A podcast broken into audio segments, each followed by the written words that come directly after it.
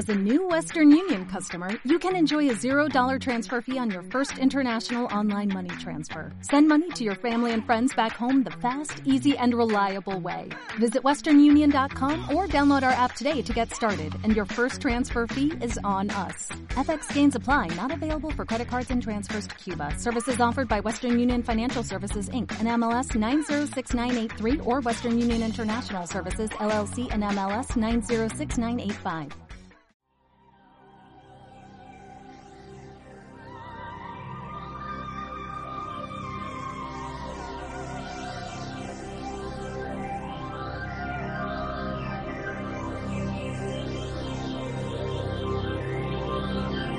Es el momento de caminar entre el misterio y la imaginación.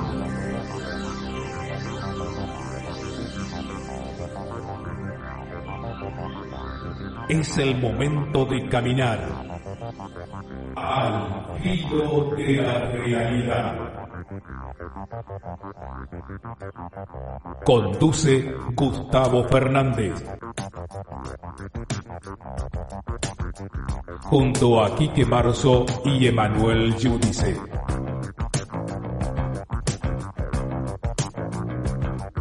Explorando los límites del conocimiento.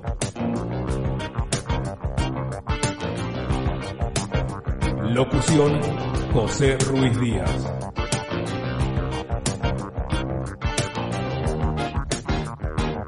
¿Qué tal amigas? ¿Qué tal amigos? ¿Cómo están ustedes? Les habla Gustavo Fernández y estamos, ya lo saben, caminando juntos al filo de la realidad. Este emprendimiento que desde hace 22 años venimos realizando junto al aporte técnico y documental de Alberto Quique Marzo y Emanuel Giudice. Eh, una extensión en formato podcast de nuestro portal Al Filo de la Realidad y de nuestro canal homónimo en YouTube. Eh, hoy dispuestos a, a transitar un tema de esos que elegimos no por ser quizás eh, demandados por el público oyente. Eh, siempre decimos, ¿no? Vamos a tratar de ofrecer algo original. A mí también me interesa ofrecer una mirada sobre ciertos aspectos poco conocidos, sino literalmente desconocidos de, de las conspiraciones, de los misterios, de los enigmas, porque es la temática, ¿no? Esto que nos, que nos junta, que nos reúne.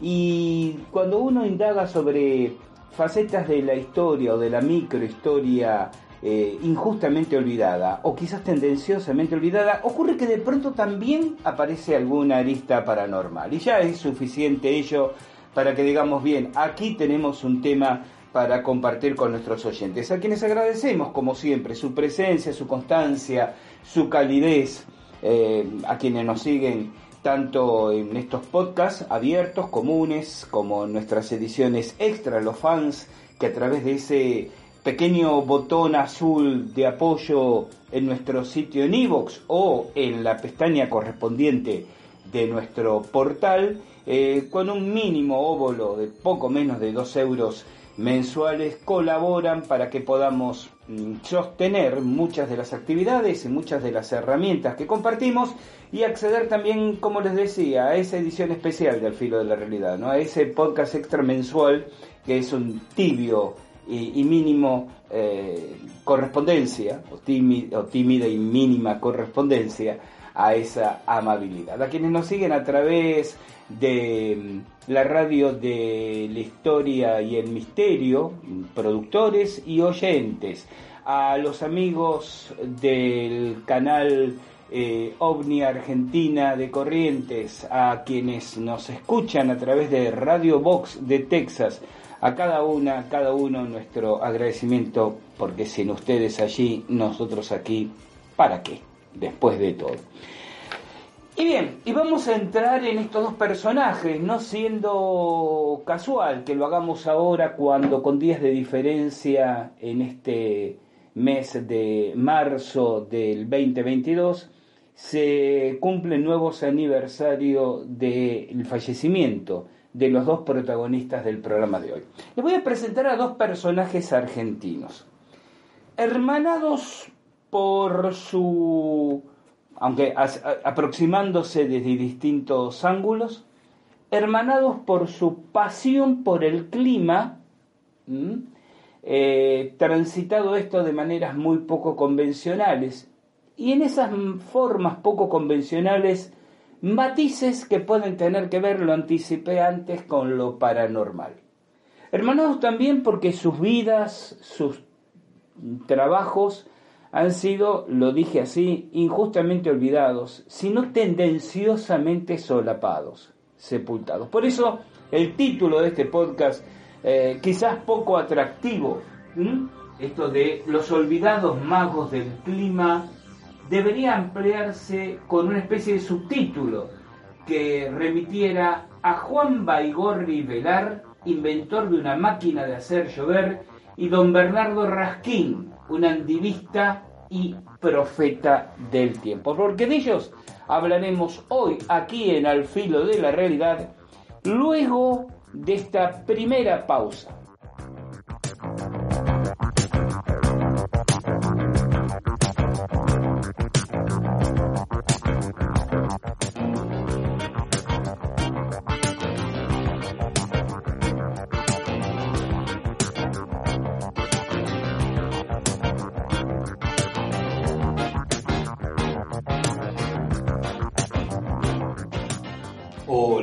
Tal vez hace poco tiempo que estás escuchando Al filo de la realidad.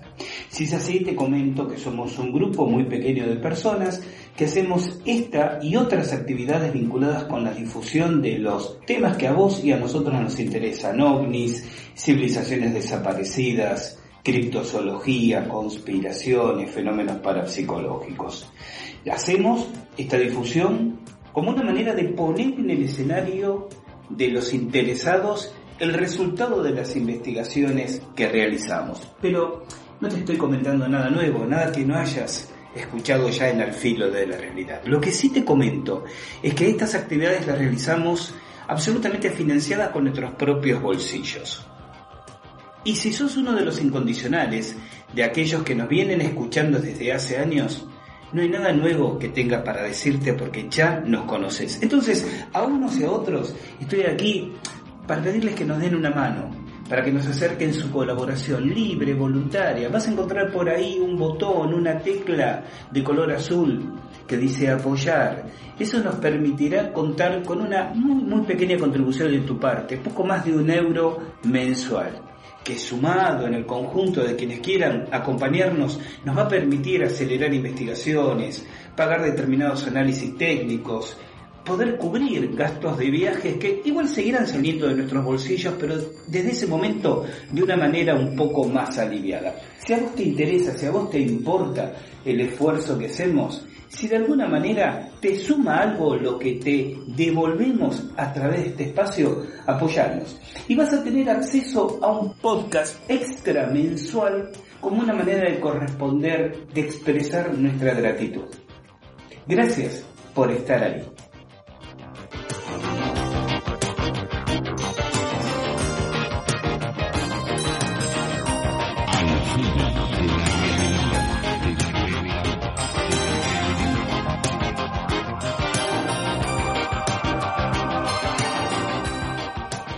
Continuamos entonces en Al Filo de la Realidad, invitándolos como siempre a conocer nuestro portal alfilodelarealidad.com, donde ustedes tienen acceso a las actualizaciones sobre mm, investigaciones, sobre reflexiones. Publicamos hace poco, los remito a ello eh, porque no, da la extensión para un podcast eh, por derecho propio, pero tal vez les interese leer unas reflexiones que escribí sobre los dos años que acaban de cumplirse de esta eh, pandemia pandémica o pandemia pandémica, como deseen ustedes denominarla. Bajo el título Dos años de control e irracionalidad, hago un somero repaso, casi de testigo eh, pasivo mm, de lo que ocurrió especialmente en ese primer año de confinamientos brutales. Brutales no, no simplemente por excesivos y extensos en el tiempo, sino por los recursos y y las estrategias con que se implementaron, eh, recordando episodios que realmente dos años después, cuando, cuando yo repasaba, miren, conversando con amigos, conversando en familia, cuando nos acercábamos a estos dos años de, de la pandemia, que ustedes saben que la OMS la, la, declara el 11 de marzo del 2020, si bien en los distintos países demora algunos días en, en instrumentarse, yo recordaba algunas situaciones reflejadas por el periodismo que ocurrieron en esas semanas o meses inmediatos siguientes. Y a dos años vista, no puedo menos de sentirme entre, entre tentado a reírme y escandalizado. La ridiculeces, la, eh, no sé si es un, un escenario de ciencia ficción burlesco, ¿no? O de, o, una novela de, eh, una adaptación bizarra y rocambolesca de la peste de Camus. Pero cuando repasaba, les decía, algunas situaciones, muchas de ellas de, absoluto conocimiento público, ¿no? Porque inclusive fueron ponderadas por, por ese periodismo que en todo el globo ya sabemos fue tan funcional al, al miedo y a la manipulación y al control. Pero realmente dos años después las recordaba y digo, pero realmente eso pasó y no es un efecto Mandela. Digo, realmente la gente aceptó y vio como lógico y natural, valga la redundancia, sepan disculpar, naturalizar esas situaciones. Que si en cualquier otro momento y en otro contexto se hubieran relatado como parte de una trama ficticia, diríamos, no, pero es absolutamente poco creíble, una... Bueno, vayan a la nota que tal vez le interese, pero vamos a, aquí a lo que nos convoca hoy, ¿no? Vamos a comenzar hablando de Juan Baigorri Velar. ¿Quién era Baigorri Velar? Bueno, Baigorri era un ingeniero eh, argentino, nacido allá en 1891 y fallecido en 1900 72, más concretamente el 24 de marzo, que independientemente de su trayectoria profesional, eh, se especializó en Italia, donde se recibe de ingeniero especialista en geofísica, trabajó en compañías de combustible, viajó por distintos países latinoamericanos dedicados a la explotación petrolífera. Hasta ahí tenemos el perfil de cualquier eh, profesional eh, respetable y socialmente aceptado ocurre que de pronto inventa una máquina para hacer llover.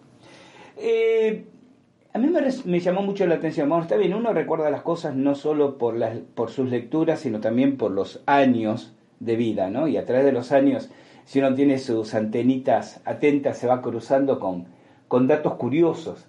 Hablaba con, con mucha gente, obviamente más, más joven que yo, y no tienen la menor idea, argentinos digo, ¿no? Este, estos dos personajes, por lo menos de este podcast, van a ser argentinos. Y, la, idea será en el futuro explorar personajes de otras latitudes. Pero les decía, me, llama, eh, me llamó mucho la atención que nadie tiene la menor idea y que inclusive cuando comentaba que en Argentina se inventó, estoy hablando de, me estoy remontando a 1930 y tantos, una máquina para hacer llover encuentro la risa y el escepticismo como respuesta. Pero esto ocurrió. Ya, ya imagino las preguntas en avalancha de ustedes. Bueno, pero espera, ¿y en qué principio? ¿Y por qué no se supo nada? ¿Por qué no se fabricaron otras? ¿Qué se hizo con ese descubrimiento? ¿Qué habla el propio Baigorri? ¿no? Él cuenta que estaba realizando eh, exploraciones en busca de minerales y yacimientos petrolíferos en, en Bolivia Aclaremos que era un ingeniero que se había dedicado con enorme pasión durante años a desarrollar tecnología, la tecnología de aquel entonces, ¿no? Construyendo sus propios instrumentos para detección de minerales y para medir las condiciones electromagnéticas de los suelos. En ese sentido, Baigorri fue un antecesor de los detectores de metales y de los georradares que hoy conocemos. Baigorri fue quizás en una dimensión más acotada, no sepan disculpar, un Tesla argentino. Los argentinos tenemos personajes muy curiosos en estos de invenciones increíbles que pasan totalmente desapercibidas. Y conversaba con Kike Marson, estábamos cenando el otro día él, mi esposa y yo, y, yo le contaba esta historia a los dos, ¿no? A Kike y a Mariela, y me miraban asombrados, y me dicen, no, no conocíamos, y digo, no, son personajes de los que hay que hablar, ¿no? Supongo hay que hablar para preguntarnos por qué no se siguió sabiendo de ellos, pero también de otros inventores, algunos de los cuales tuve la fortuna de conocer personalmente en vida, como por ejemplo don Ariel Ciro Rieti, que para muchos ufólogos argentinos que estén escuchando este podcast despertará cálidos recuerdos porque Rieti era un investigador del tema ovni, además de inventor y un tipo muy querido en el ambiente ufológico vernáculo, ¿no? Y que hicieron inventos, bueno, el caso de Rieti inventó un, auto, un automóvil y un avión propulsado de energía solar. El avión lo construyó en la azotea de su casa, en la calle Lesica 3428 de la ciudad de Buenos Aires, y hubo que desarmarlo y descolgarlo este, a la calle para poder transportarlo a un aeropuerto, volverlo a armar y hacerlo volar. ¿no? Entonces, uno se pregunta qué, qué extraño sino del destino hace que esos personajes tan particulares o un entrerriano, es decir, un nativo de la misma provincia donde yo vivo, aquí en Argentina, que inventó un motor a agua, un motor de combustión que descompone el oxígeno y el hidrógeno y aprovecha el hidrógeno para la propulsión y personajes que desaparecieron completamente pese a la factibilidad de sus creaciones.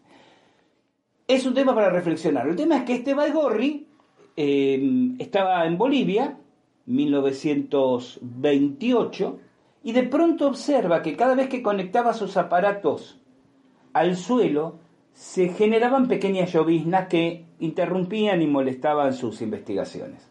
Pero le llamó la atención la asociación entre el fenómeno climatológico y, y el funcionamiento de, de su máquina, y entonces inició una serie de investigaciones que lo llevó a desarrollar esto en particular. Para quien piense que podemos estar en presencia de un loquillo, ¿no? Sin mayores este, credenciales académicas, eh, recordemos que en 1929 Baigorri estaba contratado por una empresa norteamericana, estaba radicado en Estados Unidos, y el general Enrico Mosconi, creador de la empresa Yacimientos Petrolíferos Fiscales, la por lo menos para nosotros, tan famosa IPF Argentina, lo llama para integrar el equipo de científicos y hace eh, Mosconi un esfuerzo superlativo para que Baigorri abandone Estados Unidos y se establezca definitivamente en nuestro país. Quiero decir con esto, pongamos en perspectiva la, respetabilidad que como científico tenía Baigorri en ese momento. Entonces avanza sus investigaciones y crea su máquina de hacer llover. Imaginen una especie de caja metálica del tamaño de un televisor de 14 pulgadas, una batería eléctrica aparte y dos antenas de polos negativo y, positivo. ¿no? Además, dice Baigorri, atención con esto, porque este es un dato interesante cuando la va perfeccionando, combina metales radioactivos y diversos elementos y sustancias químicas como parte de la máquina. Es decir, no era simplemente un aparato que operaba en base a comportamientos electrofísicos o electromagnéticos, sino combinaba esta serie de aparatos, de, de sustancias.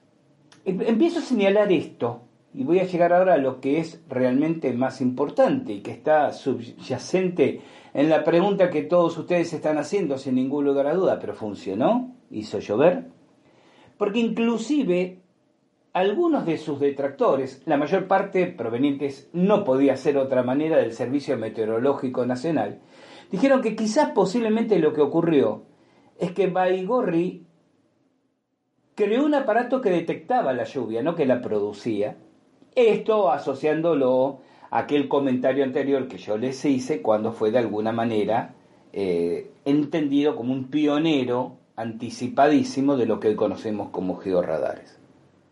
Bueno, la cuestión es que Baigorri crea todos estos aparatos, se presenta en las oficinas del Ferrocarril Central Argentino, que en ese momento tenía una estrecha relación burocrática y operativa, ciertas dependencias del ferrocarril, con la Oficina de Registro Nacional de Patentes.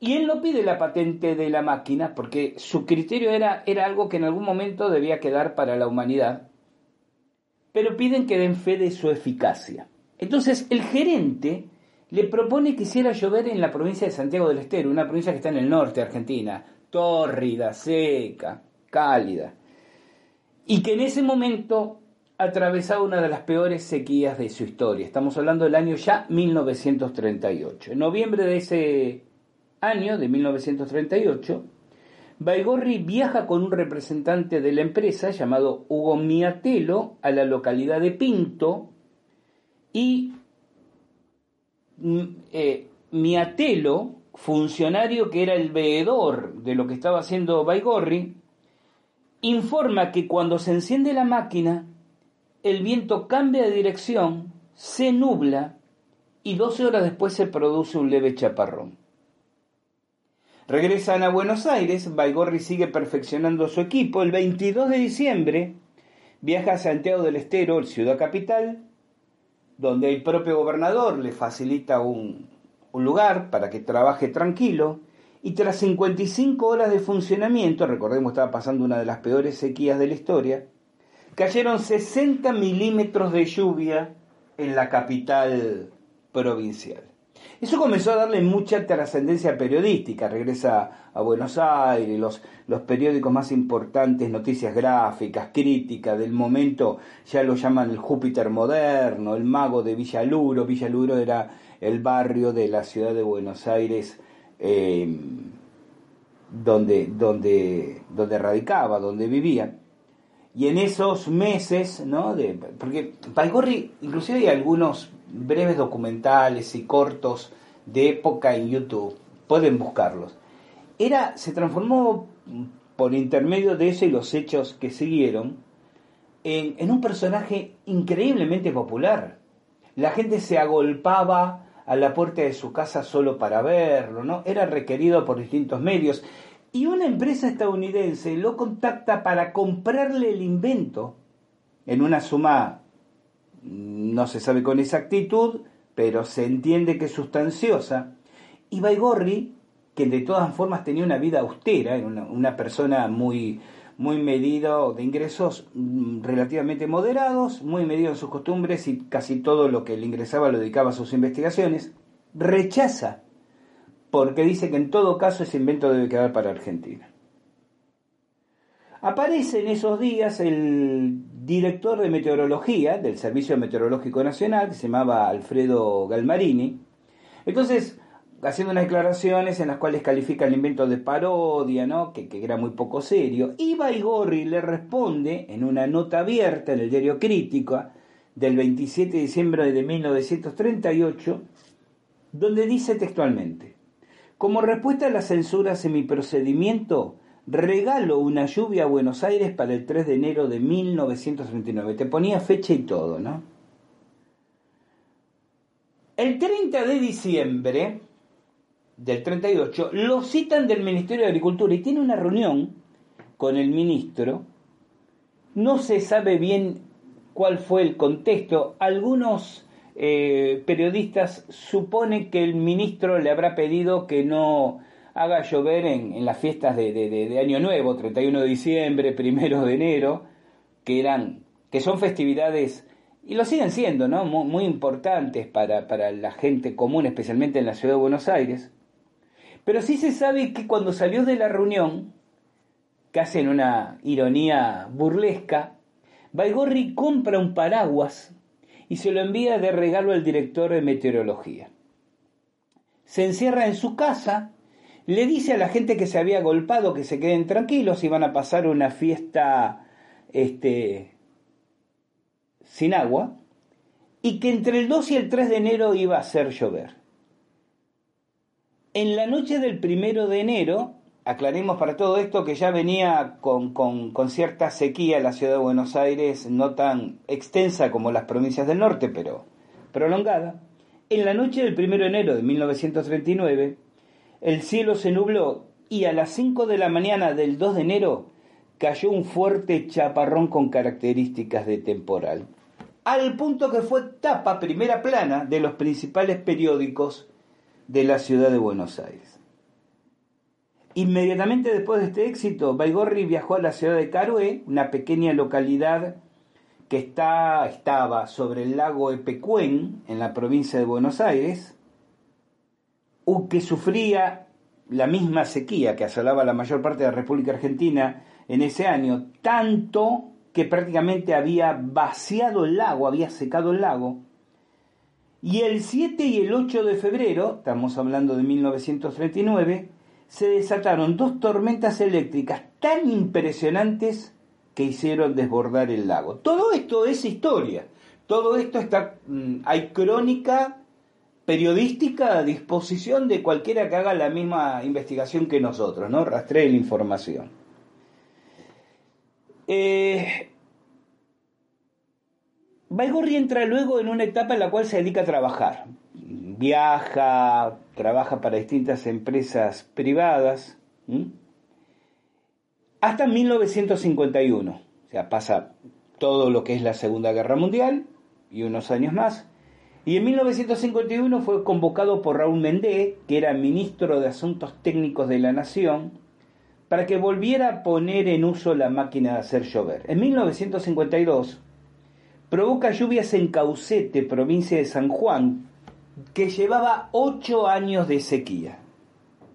En la provincia de Córdoba, dejando al dique San Roque junto a la bellísima villa turística de Carlos Paz, en un nivel superior a 35 metros, y en 1953 en la provincia de La Pampa.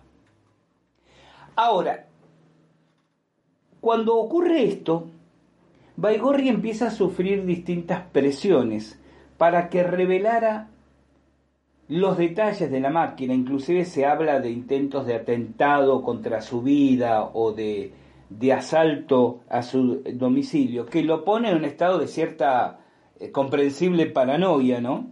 Eh, y comienza a recluirse cada vez más.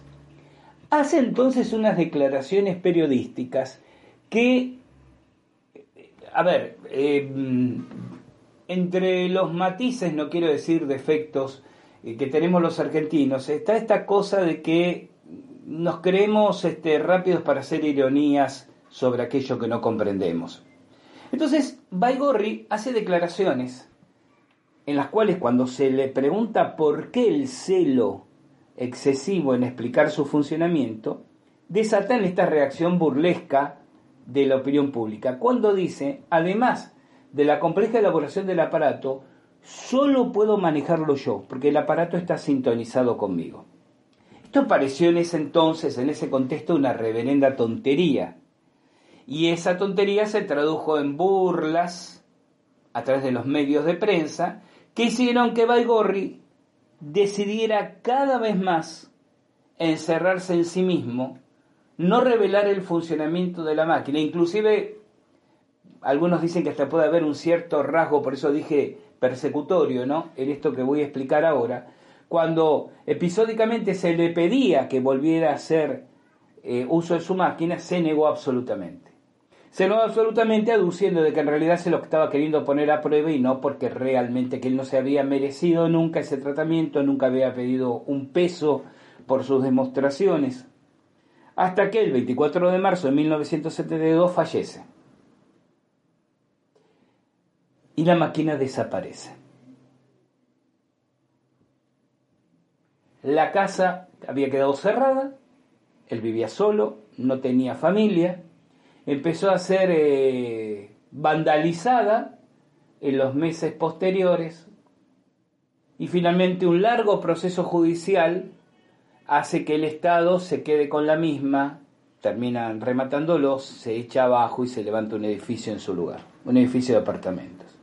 En el proceso desapareció la máquina.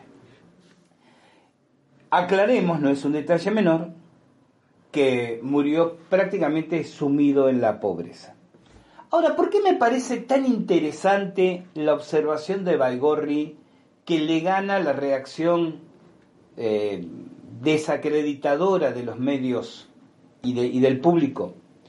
Porque esta idea de un aparato físico, trabajando con campos electromagnéticos, por lo menos suponemos, pero también con sustancias químicas y e inexcusablemente vinculado a su operador sin el cual no funciona. ¿A qué les hace recordar? ¿A dónde nos remite? Nos remite a la radiónica. Nos remite a esta rama de la parapsicología aplicada que consiste en crear aparatos que ya sea por su diseño respondiendo a cánones de la geometría sagrada o ciertas particularidades eh, mecánicas, eléctricas, magnéticas, aunque aparentemente no tuvieran sentido por sí mismo, esas particularidades, esos detalles, es decir, se tratan de aparatos que para un ingeniero, para un técnico eh, electrónico, eh, no tienen ninguna razón de ser, es una tontería, en función de ser operadas de, determinada manera por un específico operador produce un, concreto efecto. Recordemos, hemos hablado de radiónica en otros podcasts, tenemos un podcast sobre, sobre un tema que, que yo he definido a la radiónica como la ciencia de la magia, ¿no? Eh, he definido a la radiónica como el ayornamiento de los antiguos rituales ceremoniales, donde el concierto de símbolos, luces, velas, fragancias, palabras, puntas de plata o signos simbólicos se metamorfosea en circuitos, pero que en última instancia representan lo que el operador quiere hacer a través de ellos. En radiónica, la máquina o el aparato, podríamos hablar de eh, caja orgónica, podríamos hablar de tabla radiónica, podríamos hablar de tantos eh, aparatos eh, de, los sistemas, por ejemplo, para hacer, para generar agua vibrada, lo que hemos compartido muchas veces en, en nuestros talleres y demás, no son los que generan el resultado. el ser humano piensa demasiado linealmente, especialmente el ser humano del siglo XXI. Es como que si tengo un aparato, el aparato va a producir este efecto, entonces tengo que comprender qué cosas del aparato interactúan para generar este efecto. Si yo digo el aparato representa, o voy a decirlo en otros términos, transmuta lo que microcósmicamente es la intención del operador en lo que macrocósmicamente se materializa, tengo como respuesta una sonrisa sardónica y una expresión del tipo qué soberana estupidez, pero la radiónica funciona. Lo que hacía Paigorri no es distinto a lo que hacía en esos mismos años y yo creo que sería tan interesante buscar investigar por ese lado lo que hacía en Estados Unidos, donde Baigorri estuvo viviendo, recuerden ustedes, Wilhelm Reich. O además de sus este, estudios sobre la función del orgasmo y el comportamiento de la libido humana, y además de sus estudios sobre orgonitas y energía orgónica, que la mayoría de mis oyentes deben conocer con mayor o menor profundidad, olvidan que Reich consideraba que la atmósfera era el soporte, el, ambiente, donde ciertas entidades psíquicas parasitarias podían operar y que muchas veces las concentraciones de nubes eran el vehículo para que alguna de estas entidades pudieran materializarse y actuar. Y entonces había inventado un aparato que se llamaba el Cloud Buster, que deshacía las nubes transformándolas en lluvia. Y que básicamente era una especie de caja eh, de cuyo interior o sobre cuyo contenido Reich nunca reveló detalles, con varios tubos de cobre, como una especie de cañón ciencia ficcionesco primitivo, que orientaba hacia las concentraciones nubosas disolviéndolas. Esto hacía Wilhelm Reich, y si ustedes tienen un buen concepto de Reich, deben prestar atención a Baigorri. Porque creo que ambos trabajaban sobre principios afines, e insisto en este punto.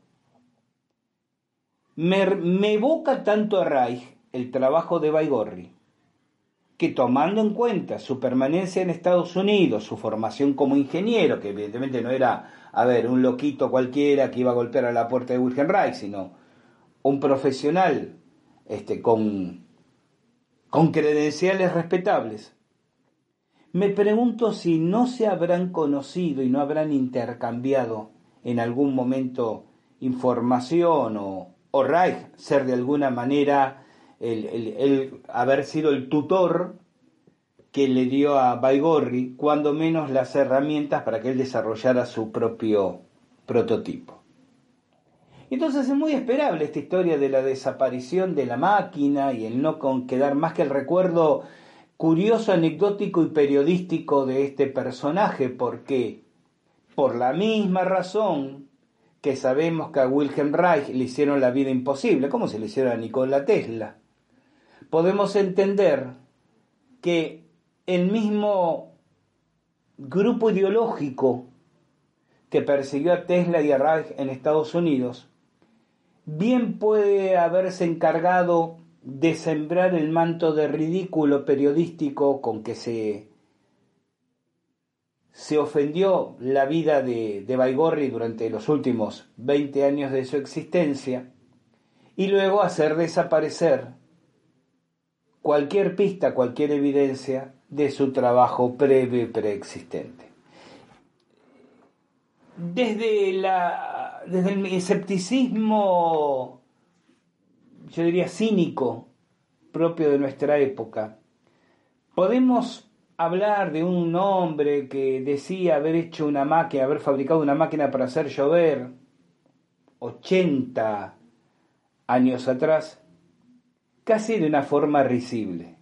Pero cuando uno lee los periódicos de la época, cuando uno busca la información de la época, se da, se da cuenta de que no solo la gente masivamente creía, porque es aquí cuando alguien puede decir, bueno, pero tantos estafadores le hicieron creer a, la gente y tuvieron su momento de gloria periodística y después cayeron en el olvido, uno descubre que otros académicos, si bien era un personaje polémico para el pensamiento oficial, especialmente para el pensamiento oficial meteorológico, ¿no? que de esa manera vería hackeado no solo su, su respetabilidad, sino sus propios sueldos.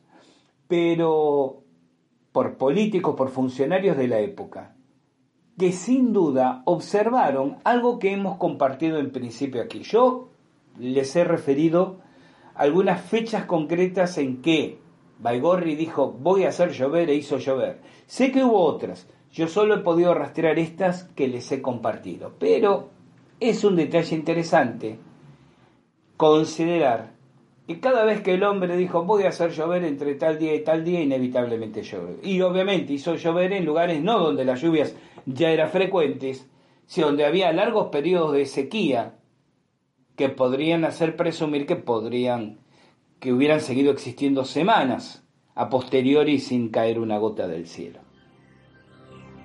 Este es entonces el primer personaje, Juan Baigorri Velar o Velar.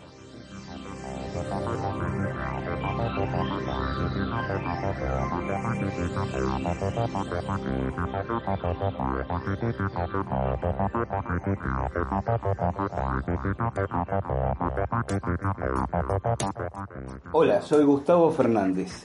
Estoy ahora aquí para invitarte a una experiencia realmente única. Cuatro días acompañándonos a la gente del filo de la realidad y del Instituto Planificador de Encuentros Cercanos a Capilla del Monte y el Uritorco, 24, 25, 26 y 27 de marzo de este 2022.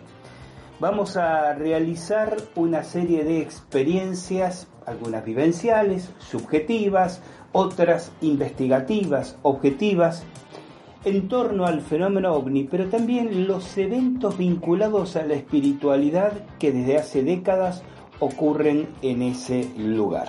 Dos noches de vigilia ovni, meditaciones y prácticas radiestésicas en los terrones, Ongamira, los mogotes, puntos energéticamente significativos. Excursión a la localidad de San Marcos Sierra y su Rumiwasi o Casa de Piedra, una cueva chamánica de arqueológicamente comprobados 8.000 años de antigüedad. Meditaciones al pie del Uritorco. Charlas donde vamos integrando nuestros aprendizajes y nuestras vivencias. Alojamiento en cómodas instalaciones. Una serie de actividades paralelas que van a hacer que realmente recuerdes con mucho cariño los días compartidos. Contactate con nosotros a través de las redes, en nuestro portal alfilodelarealidad.com y sumate a este, el 32 viaje grupal, viaje número 32 al Uritorco y Capilla del Monte de Al Filo de la Realidad y el IPEC, el Instituto Planificador de Encuentros Cercanos.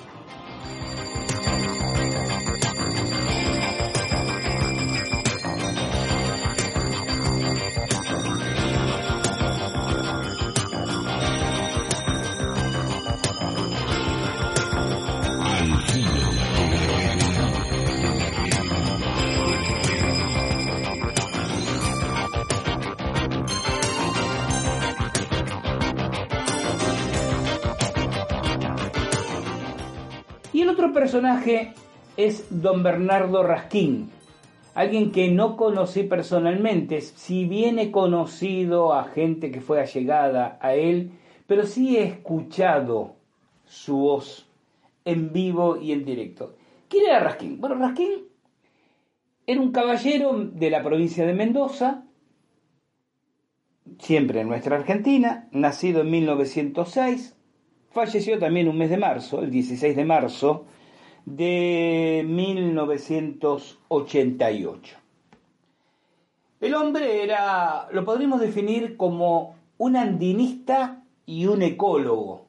Andinista porque, bueno, buena parte de su vida transcurrió ascendiendo montañas como la Concagua, cuya cima alcanzó en dos oportunidades, en 1951 y 1955, pero también otros cerros que estaban en los 6.000. 6.000 llamamos a todas las montañas con más de 6.000 metros de altura. ¿no? La Concagua, 6.969 metros. Y don Bernardo también ascendió e hizo cumbre en el Tupungato, el Plata, el Mercedario, el Tupungatito y el Vallecito, ya sea integrando expediciones deportivas, científicas o militares. Participó en el rescate de restos arqueológicos de altura eh, si bien él no era un arqueólogo de, carrera, eh, tenía una, una formación de campo, una experiencia de campo que era enormemente requerida y reconocida por las expediciones arqueológicas de montaña.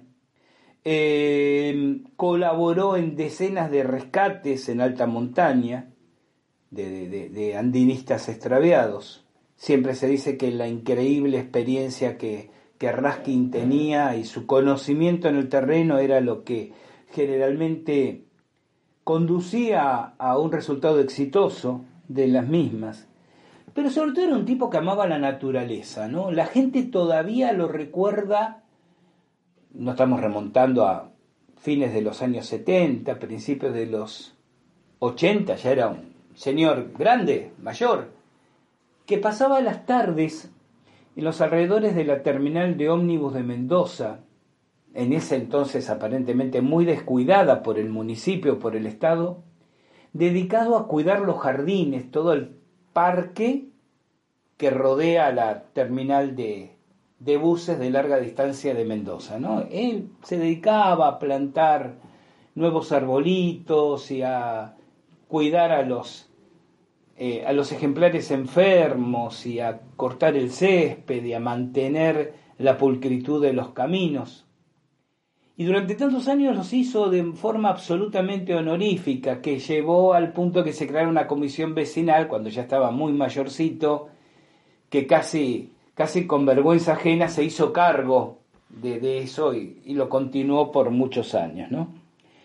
Em, bueno, aquí estamos, hasta aquí describiendo a un hombre dedicado en forma semiprofesional al andinismo, Nada que parecería llamar tanto la atención de al filo de la realidad. Pero vamos a hablar del matiz por el cual en realidad es más conocido fuera de su provincia natal. Porque hace años, muchos años, en los 70, 80 del siglo pasado, Raskin era un personaje sumamente popular en toda la Argentina. Luego, obviamente, cuando después de fallecer, esta historia que voy a contar ahora empieza a caer en el olvido y llegamos a las generaciones de cristal de hoy en día que saben poco de todo y mucho menos de estas historias. Pero Raskin era un profeta del tiempo. Pero ¿cómo ejercía? Por eso les decía que el programa de hoy gira alrededor del clima, ¿no? ¿Cómo ejercía su profecía? Bueno, yo, yo de esto me acuerdo porque llegué a escucharlo por, por radio. Raskin salía a la, a la mañana muy temprano, 5 de la mañana de, su casa. Él vivía en una casita suburbana de General Alvear, en la provincia de Mendoza, y se iba caminando por el campo y ascendía algunos pequeños cerros, que aún siendo un hombre ya de edad no le costaban literalmente ningún esfuerzo por su experticia y su, su entrenamiento, además un muy buen estado físico. Y él observaba las nubes y cómo salía el sol y de qué color eran las cumbres nevadas de la montaña, esto relatado por él y en episódicas situaciones haber permitido que alguien le acompañara.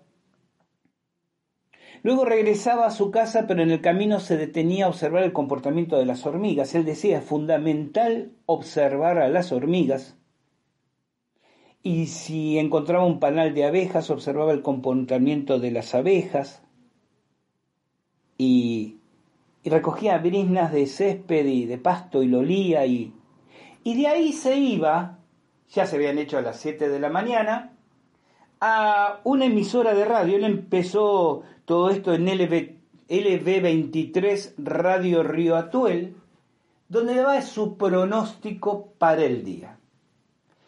Pero esto era lo increíble de Raskin. Él no daba su pronóstico solo para la zona de Alvear o para la provincia de Mendoza. Él daba su pronóstico para todo el país. Tenía la prudencia de decir, bueno, eh, con seguridad en Mendoza va a pasar esto y es probable que en Córdoba, mencionó otra provincia, ocurra tal otra cosa. Y con mucha prudencia quiero decir que espero para el sur de la provincia de Buenos Aires, si ustedes miran un mapa de la República Argentina, verán sobre todo las enormes distancias entre las tres regiones que estoy mencionando. Creo que va a ocurrir tal cosa. Era como, como muy, muy moderado, ¿no? Él se jugaba en las afirmaciones geográficamente más inmediatas, pero daba opiniones sobre la Patagonia y sobre el norte de Argentina, diciendo, tengo que ser prudente, de la información, a ver si soy suficientemente claro, que él obtenía observando, no, no usaba elementos de medición, usaba un anemómetro, un medidor de la velocidad del viento, una brújula, porque él decía que eso le indicaba pequeñas perturbaciones magnéticas, y creo que tenía un, barómetro de uso personal. No tenía mucho más que eso.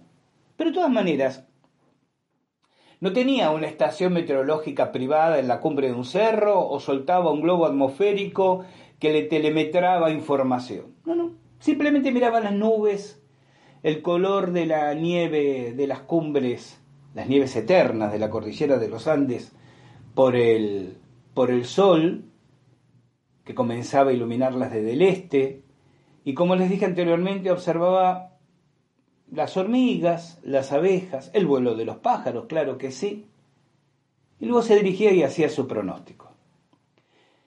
Estuvo un par de años haciendo sus pronósticos de DLB23, Radio Atuel, de la provincia de Mendoza, y empieza a ser en directo tomado por Radio LT15 del litoral de la ciudad de Concordia, provincia de Entre Ríos. Nuevamente la provincia, ustedes saben dónde yo vivo. Ciudad esta, Concordia, que se encuentra lindante a la República Oriental del Uruguay y al río Uruguay, es decir, del otro lado del país, del otro lado de Argentina. Y cuando las predicciones, ¿por qué LT15 toma lo que hacía Raskin? Porque Raskin era casi exacto en sus predicciones climatológicas sobre el litoral, sobre lo que llamamos la Mesopotamia argentina sobre la cual no tenía ningún tipo de información, no leía a su vez cables meteorológicos a la madrugada de esa zona. No, no, era información localizada. ¿Cómo lo hacía? ¿Podría su conexión con la naturaleza, este, este, este amor profundo a la naturaleza, servir de vínculo clarividente? ¿Ejercía visión remota para quienes les interesa la parapsicología, entienden perfectamente de qué estoy hablando. O bien voy a hacer una aproximación, algunos dirán que factible y otros les parecerá una tontería, pero hágase cargo cada uno de su adjetivación. Voy a hacer una aproximación desde el, desde el enfoque de las sabidurías ancestrales, o su conexión con la Madre Tierra, con la Pachamama, con la Pachita, le permitía recibir el conocimiento de lo que pasaba en otros lugares. Alguien me diría, bueno, pero con ese criterio, Gustavo, ¿por qué no hacía un informe climatológico de Estados Unidos o de Francia? Y quizás simplemente porque no le interesaba, quizás porque nunca se detuvo a pensarlo. Observen que estos, estos dos personajes, pero podríamos hablar de muchos más, ¿no? Hablé de Raskin, hablé de, de Baigorri, podría hablar de, de muchos compatriotas de esos momentos, ¿no? De pleno siglo XX. Eran personajes profundamente nacionalistas, pero nacionalistas en el buen sentido de la expresión, ¿no? Gente que, que amaba a su patria y que estaba en su discurso, tiene que ver con estos otros, como yo les digo, avatares del conocimiento, como Rieti, que lo mencioné al principio del programa, gente que que se emocionaba al hablar de su país, de nuestro país, de Argentina y de lo que querían dejar para nuestro país, ¿no? Algo que, que me temo que se ha perdido. Algunos dirían que para bien, porque somos ciudadanos del universo, porque las fronteras siempre generaron problemas entre los humanos. Otros dirán que para mal, porque se pierde el amor por la tierra que lo vio a uno nacer. Discutan ustedes eso si quieren. Yo planteo el escenario, ¿no? Y digo que quizás Raskin no le interesaba hablar de otros lugares que no fuera su Argentina. Yo tenía ocho o nueve años. Estoy hablando de 1967, 1966. Y cuando me levantaba la mañana para ir a la escuela, a la escuela primaria, ¿no? Y desayunaba en, en mi casa con mis padres. Mis padres tenían encendía la radio, obviamente una radio de Buenos Aires. Ustedes saben que soy oriundo de la ciudad de Buenos Aires. Y escuchábamos el pronóstico de Raskin. Y yo recuerdo a mi viejo, bueno, disculpen, a mi papá, que era un tipo muy escéptico, ateo, completamente ateo, ¿no? Muy racional. Los comentarios, miren a dónde me estoy remontando, ¿no? Los comentarios con una mezcla de, de, sorpresa y, gracia y comicidad que él hacía sobre los aciertos de Raskin meteorológicamente sobre la ciudad de Buenos Aires. Recuerdo a mi mamá diciéndonos a la hora de llevamos paraguas o no, eh, esperemos escuchar a, a Raskin y después vemos qué hacemos. Recuerdo años posteriores, 11 años de edad, eh, programa de televisión, alguna vez se lo llevó a Raskin a Buenos Aires a, participar del programa de televisión. Lo, recuerdo eh, como un señor de cabello abundante, canoso, no muy alto, más bien bajito, muy serio y que estaba incómodo frente a las cámaras, muy educado, pero se notaba incómodo. Porque claro, obviamente los medios querían generar esta polémica, tipo Raskin discutiendo contra los meteorólogos del Servicio Meteorológico Nacional, ¿no? Y, pero Raskin decía, John, ¿qué les puedo decir? Yo sé porque me lo enseñó, él, él decía que se lo había enseñado su abuela, algunos ancianos del pueblito en el que él, este, ancianos de etnias indígenas, en el pueblito que él creció y que después observación, ensayo y error, ¿no?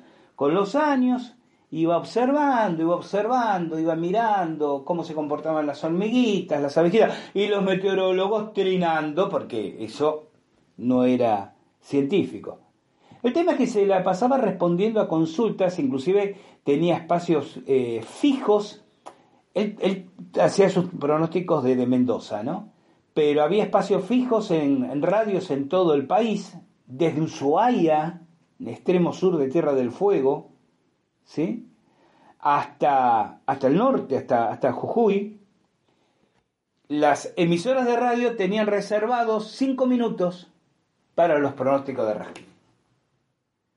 Yo recuerdo que también allá en los años, principios de los 70 y durante una de sus innumerables, era un hombre que le apasionaba salir a, caminar la montaña y a, y a escalar nuevos cerros y buscar, era, no lo hacía solo por una cuestión profesional, como mencionamos antes, sino porque amaba hacerlo. Obtuvo inclusive la fotografía de un objeto volador no identificado a plena luz del día. Uno de los testimonios, por la seriedad, aquí está donde uno dice es importante la evidencia y el testigo, la seriedad del personaje lo que se jugaba, porque imagínense que cuando salió publicado en distintos medios en todo el país que Raskin había fotografiado un plato volador, los críticos contumaces decidieron hacerse una fiesta. Raskin tenía la hidalguía y el equilibrio. Miren, en Argentina tenemos una frase que dice, para bailar un tango se necesitan dos. ¿Vieron el tango? Nuestro baile y música popular, bueno, para un baile de tango se necesitan dos, una pareja. Si hay uno solo no puede bailar. Entonces, Raskin decía eso, cuando lo, querían atacar, por ejemplo, por la fotografía del, del él decía, para bailar un tango se necesitan dos. Es decir, no voy a prestarme al, debate mediático innecesario. Yo simplemente fotografié esto, lo comparto para que lo sepan, serán los estudiosos que tienen que opinar. Y en 1974 recibe un reconocimiento del Laboratorio de Propulsión Jet de Pasadena, California, por su aporte a la investigación del clima mundial. Además tuvo muchísimos otros reconocimientos, ¿no? Hay un sinnúmero, por ejemplo, de calles en su ciudad natal que llevan su, eh, su nombre, en Guaymallén, en Maipú, ciudades de la provincia de Mendoza. Los jardines de la terminal de buses de Mendoza llevan su nombre, escuelas. Eh, los músicos le dedicaban, los músicos folclóricos, es decir, de música em, vernácula, le dedicaron temas. Jorge Viñas, le, que es un folclorista muy conocido en ese entonces, le crea la canción Líneas para Bernardo y Don Hilario Cuadros que integraba un conjunto folclórico llamado Los Trovadores de Cuyo, en 1944 le compone la tonada Canto al Andinista Nuestro.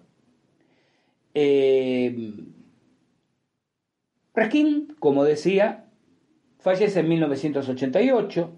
Durante unos años sus restos descansaron en el cementerio de la capital mendocina y fueron después trasladados al cementerio de los andinistas en Puente del Inca. Puente del Inca es el punto bueno, ustedes me han seguido en distintas eh, emisiones al filo de realidad y me he referido a este lugar. ¿no? Es el punto neurálgico, camino a Chile, de donde nos, nos, porque les recuerdo mi propio ascenso a los Concagua en 1991, hacemos base, nos organizamos, eh, los montanistas, y desde ahí partimos, eh, generalmente por tierra, a veces en helicóptero, hasta el camino de ascenso, generalmente de la ladera norte, que es la más eh, accesible del Cerro Concagua. Y ahí hay un cementerio que tendrá unas 80 tumbas de aldinistas que a lo largo de los últimos 100 años, 120 años, han fallecido en el lugar o han pedido descansar en el, en el lugar. ¿no? Y entre ellos ahora descansa, desde hace años,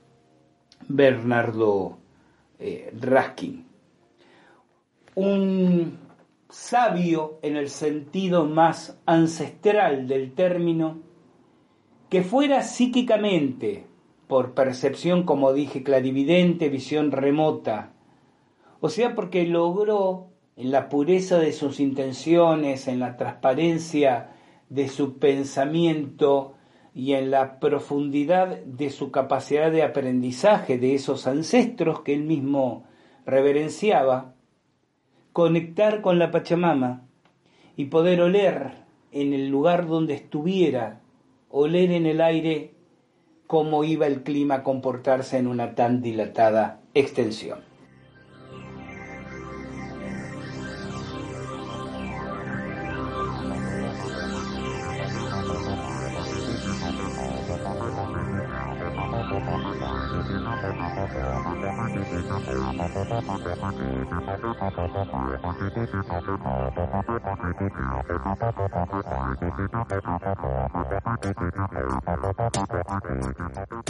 Bien, gente bella, hasta aquí nuestro programa de hoy. Tuve el inmenso placer de presentarles, para quienes no les conocieran, a Juan Baigorri Velar y a don Bernardo Rasquín. Y me gustó, me gustó la idea de, de regresar sobre otros personajes que nos dejan planteada la pregunta, el olvido de los mismos. Es un azaroso juego de circunstancias, se debe a la impericia de sus pocos biógrafos, establecerlos en un punto de mayor conocimiento masivo, les faltó un community manager, o hay o hubo una intención deliberada, organizada, y si es organizada y se interviene más de dos ya es conspiración, para que sus técnicas, sus sabidurías, sus descubrimientos no trascendieran, porque podrían afectar los planes de determinados intereses. Les dejo la inquietud. Por ahora, simplemente llegamos hasta aquí. Gracias por habernos acompañado. El reencuentro fraternal será cuando la presentación les recuerde que llegó el momento de caminar al filo de la realidad. Soy Gustavo Fernández y los voy a estar esperando. Cuídense mucho, no anden en cosas raras. Y como ya saben, de la puerta de calle hacia afuera hay una vida que está esperando y merece la pena ser vivida. Chao, hasta nuestro próximo encuentro.